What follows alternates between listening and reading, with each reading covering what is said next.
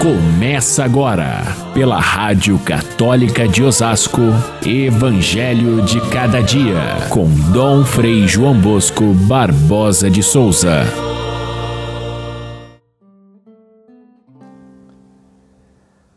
Marta aproximou-se de Jesus e disse: Não te importa, Senhor, que a minha irmã me deixe sozinha com todo o serviço? Manda que ela venha me ajudar. E Jesus respondeu: Maria escolheu a melhor parte, e esta não lhe será tirada. Caríssimos irmãos e irmãs, ouvintes do nosso Evangelho de cada dia, estamos no 16 domingo da, do tempo comum. Cada domingo é uma lição importantíssima para que a gente perceba o que significa ser discípulo, seguidor de Jesus. É essa a nossa tarefa de aprender durante todo o ano corrente, durante o tempo comum, até chegarmos lá na frente na festa de Cristo Rei. É o 16 domingo, mais uma grande lição, uma das páginas mais queridas do Evangelho e é própria só do evangelista São Lucas Jesus se encontra na casa de Marta e de Maria, onde ele tinha muita amizade. Era a casa também de Lázaro, aquele que foi ressuscitado por ele quando esteve doente e morreu por quatro dias e Jesus chegando o ressuscitou.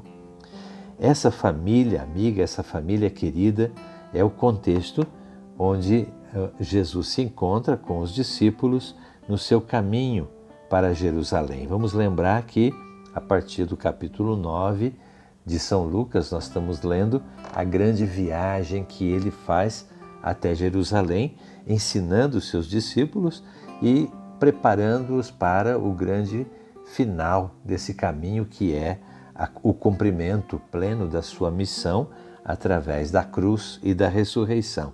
E é nesse caminho para Jerusalém que está a cidade de Betânia, onde moravam as duas irmãs e Lázaro, amigos de Jesus. Ficava mais ou menos uns 15 quilômetros antes de chegar na Cidade Santa. A, a, subida que se fazia desde a da margem do, do Rio Jordão até Jerusalém passava por esse local onde é, era costume que os, os judeus, antes de chegar na Cidade Santa, fizessem as suas purificações, tomassem banho, se preparassem para é, entrar na cidade. E era um local, portanto, que Jesus visitava com muita frequência. Todas as vezes que ele vinha na peregrinação a Jerusalém, passava por Betânia e ali ele descansava com os seus discípulos e cumpria esses rituais de, de purificação. São Lucas se serve desse contexto de amizade, de intimidade, de alegria, de estar na casa de amigos, para nos dar uma lição que vai muito além da simples hospedagem é, de Jesus. A gente diz que Maria é, e Marta hospedaram Jesus e a hospitalidade era uma, uma, uma questão muito importante no mundo antigo, onde não havia estrutura de hotéis nem de é, grandes é, estalagens assim para os viajantes e eles então se serviam da hospitalidade das pessoas. Era também o um momento em que se traziam e levavam notícias, portanto, receber um hóspede era algo importante para é, conhecer o que havia estava acontecendo no mundo. Não havia outros meios de comunicação e receber um hóspede era muitas vezes mais do que oferecer hospedagem, era receber presentes, era receber dons.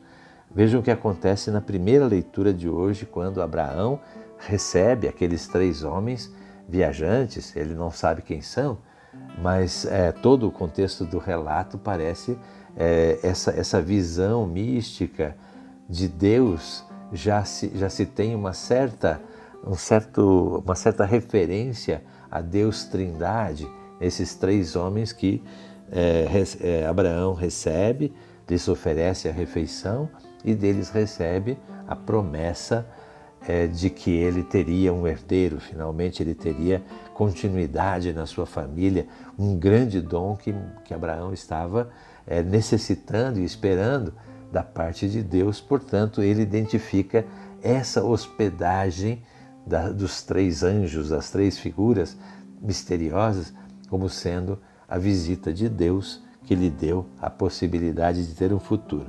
Assim também, numa, numa um relato paralelo, Lucas conta é, que Marta recebe a visita de Jesus junto com os discípulos e é, deles, é, mais do que oferece a, a hospitalidade, recebe de Jesus o grande dom da sua sabedoria, da sua presença divina. É, é esse contexto da, da, lição do Evangelho de hoje. Agora, é, muitas vezes se viu nessa contraposição entre Marta, que trabalha, e Maria, que ouve a palavra de Deus, a, a contraposição entre a vida de trabalho, nossa vida de, de dedicação, de afazeres e tudo mais, por um lado, a vida de Marta, com a vida de Maria, que é a contemplação, a oração e até mesmo a vida religiosa, contemplativa, como um grande dom que eh, Jesus privilegia com aquela frase: Maria escolheu a melhor parte e não lhe será tirada. Será? Será que a oração é mais importante do que a ação e o trabalho? A maioria de nós vive muito mais em atividades, trabalhando, do que fazendo orações. E então o Senhor privilegia de modo especial essa, essa parte em detrimento da outra? É melhor é, se dedicar à oração do que trabalhar? Claro que isso é uma falsa oposição, não é por aí. A, a oposição verdadeira é outra. E Jesus seria injusto com Marta se ele simplesmente desprezasse o seu trabalho de estar é, é, servindo a, as suas visitas e privilegiasse Maria, que não estava fazendo nada. Imaginem que para Marta receber 12 homens para a refeição, para a, a estar em sua casa, é, é um trabalho gigantesco, tem muitos afazeres. E Lucas faz questão de acentuar que Marta está muito envolvida com o trabalho penoso ali de atender a todos enquanto Maria não faz nada. Seria injusto da parte do mestre desvalorizar o trabalho de Marta e até privilegiar com um elogio a atitude de Maria de só ficar sentada escutando. Na verdade, São Lucas, o fino escritor, coloca Maria sentada aos pés do Mestre, ou seja, na atitude de discípula, o que em si já é uma coisa estranha no mundo antigo, no mundo dos rabinos, dos mestres da época, porque eles não aceitavam mulheres para ser suas ouvintes. É, eles é, entendiam, e assim era o preconceito na época, que a mulher não servia para aprender a lei de Deus. Então eles excluíam as mulheres. Jesus faz questão de ter Maria ao seu lado e a coloca como verdadeira discípula, sem preconceitos, ele a ensina. E esse gesto do Mestre de ensinar e de Maria de ouvir, de aprender, de acolher, é a grande lição desse Evangelho. Ouvir Deus é um tema muito recorrente na, na Sagrada Escritura. Só quem ouve Deus é capaz de trabalhar na direção correta, de agir de modo certo, de ser aquilo que Deus espera. Portanto, Jesus, quando privilegia Maria, ele não está dizendo que rezar é mais importante do que trabalhar. Ele está dizendo que da oração, feita durante o próprio trabalho, que deve ser uma oração, da atitude de ouvir Deus, é que brota toda a vida do discípulo. Hoje nós praticamente não temos tempo para rezar.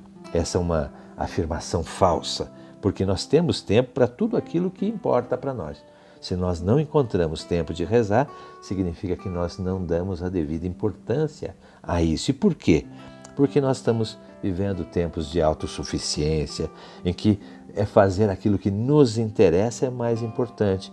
E muitas vezes Deus nos desequilibra, nos tira do nosso próprio foco para nos oferecer um outro foco mais importante. E é isso que, no fim das contas, é não nos, nos faz procurar a oração. Porém, a gente sabe que fazer a nossa vida cristã sem ouvir Deus é impossível. E que aí está a essência, a, a fonte, aí está a razão da gente agir sempre com é, sentido na vida. Portanto, Maria escolheu a melhor parte. Escolhemos também nós, quer no trabalho, quer na oração, ouvir Deus, que é o mais importante. Fiquem todos com Deus. Até amanhã, se Deus quiser.